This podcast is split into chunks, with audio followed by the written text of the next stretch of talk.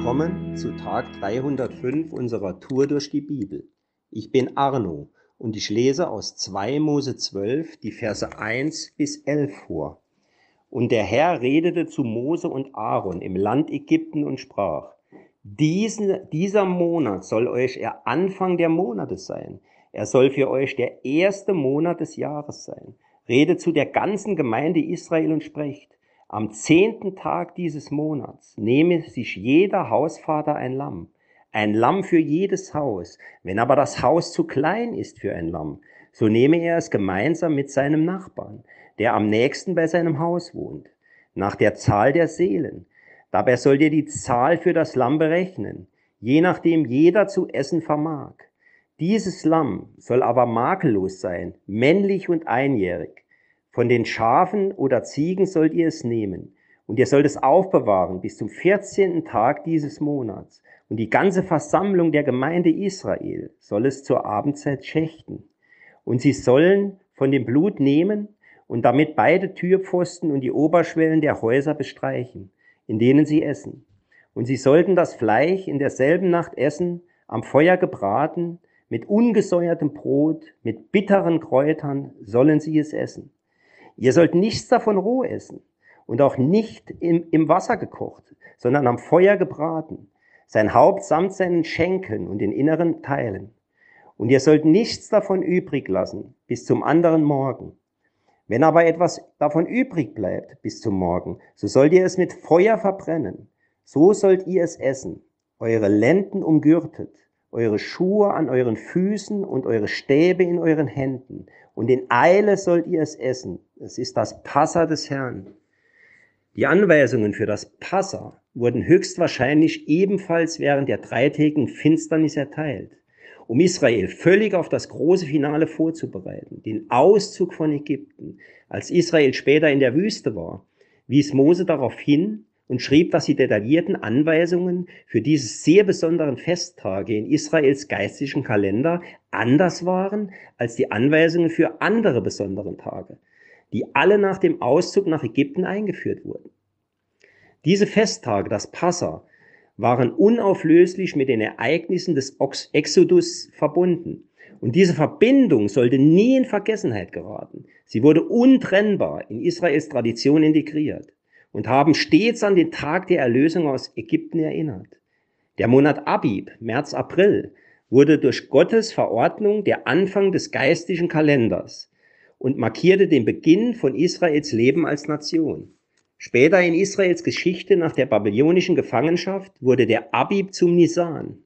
Zu den Anweisungen für das Passa gehörten auch die Details, welche Tiere auszuwählen sind, wann geschlachtet und was mit dem Blut getan werden sollte, wie das Fleisch zu kochen ist, was mit den Resten zu geschehen ist, wie man sich für das Mahl kleiden sollte, warum es in Eile gefeiert wurde und was das vergossene Blut bedeutete.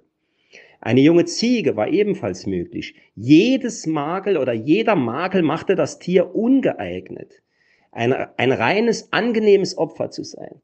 Zur Abendzeit sollte dies geschehen, wörtlich zwischen den Abenden, da der neue Tag bei Sonnenuntergang begann, sollte das Lamm vor Sonnenuntergang geopfert werden, solange es am 14. des ersten Monats noch Tag war. Abendzeit kann so verstanden werden, dass damit entweder die Zeit zwischen Sonnenuntergang und dem Einbruch der Dunkelheit gemeint ist, oder bis zum Niedergang der Sonne bis zu ihrem Untergang. Schrieb Mose als Opferzeit vor, wenn die Sonne untergeht. Josephus zufolge war es seinerzeit Brauch, das Lamm etwa 15 Uhr am Nachmittag zu schlachten. Um diese Tageszeit starb Christus, das Passalam der Christen am Kreuz. Nach langer Zeit feierten die Israeliten endlich wieder das Fest ihrer Befreiung, nämlich das Passafest. Viele Jahre war das ja gar nicht möglich gewesen. Aber nun sind die Israeliten nach Jerusalem zurückgekehrt und können endlich wieder starten. Und sie feierten natürlich voller Freude. Das kann man sich ja, das kann man ja sicher verstehen. Hat Israel doch so lange auf seine Feste verzichten müssen. Mehr als eine ganze Generation ist herangewachsen, die nie ein Passafest erlebt haben. Jedenfalls nicht in Jerusalem. Das können wir ja heute ansatzmäßig nachempfinden. Nachdem wir zwei Osterfeste nur virtuell erlebt haben, sehne ich mich wieder nach Gottesdienst mit Liedern, mit Anbetung, mit der Feier des Abendmahls und das alles ohne Abstand und Maske. Ich sehne mich nach den Gesprächen vor und nach dem Gottesdienst und, und danach allen wieder die Hand reichen zu können. Ich sehne mich nach Hochzeiten oder auch Trauerfeiern, bei denen man die Teilnehmer nicht abzählen und nicht mit empfindlichen Strafen rechnen muss, wenn man die vorgegebene Teilnehmerzahl überschreitet. Wenn wir endlich wieder ohne Beschränkung feiern können. Da freue ich mich wirklich drauf. Und so mag es Israel auch gegangen sein. Auch in die Freude mischte sich damals auch eine gewisse Schwermut. Es war eben doch echt kümmerlich. Der neue Tempel war nur ein Abklatsch des Alten. Jerusalem war immer noch teilweise ein Trümmerfeld. Und die Leute hatten mit Feinden zu kämpfen und all Mühe, ihre Existenz neu aufzubauen. Darum konnten sie sich auch nicht einfach so freuen. Der Herr hatte sie fröhlich gemacht. Da kommt eine Freude in ihr Herz, die sie gar nicht so richtig erklären konnten. Eine Freude äh, kommt in ihr Herz, äh, eine Freude, die, die einfach so über sie kommt, obwohl lange noch nicht alles zum Besten steht. Es ist die Freude, die nur Gott schenken kann. Es ist eine Freude, die nicht an äußeren Dingen entsteht, sondern aus Gott kommt und sich dann auch einstellen kann, wenn einem vielleicht gar nicht nach Jubel zumute ist.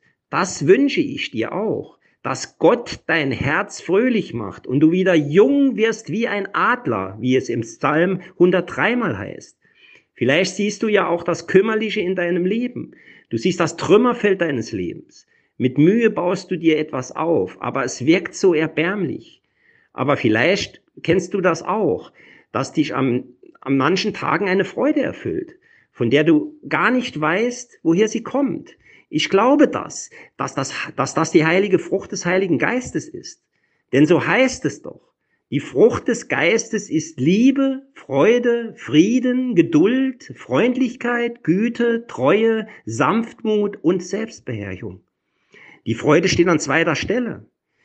Ich weiß nicht, was dich gerade so beschäftigt, aber ich wünsche dir, dass Gott dich erfüllt mit dieser Freude. Und darum dürfen wir ihn auch bitten. Himmlischer Vater, Du kennst die Trümmerfelder unseres Lebens. Wir bitten dich, dass du die Frucht deines Geistes in uns wachsen lässt. Erfülle du und mit der Freude, die nur du schenken kannst.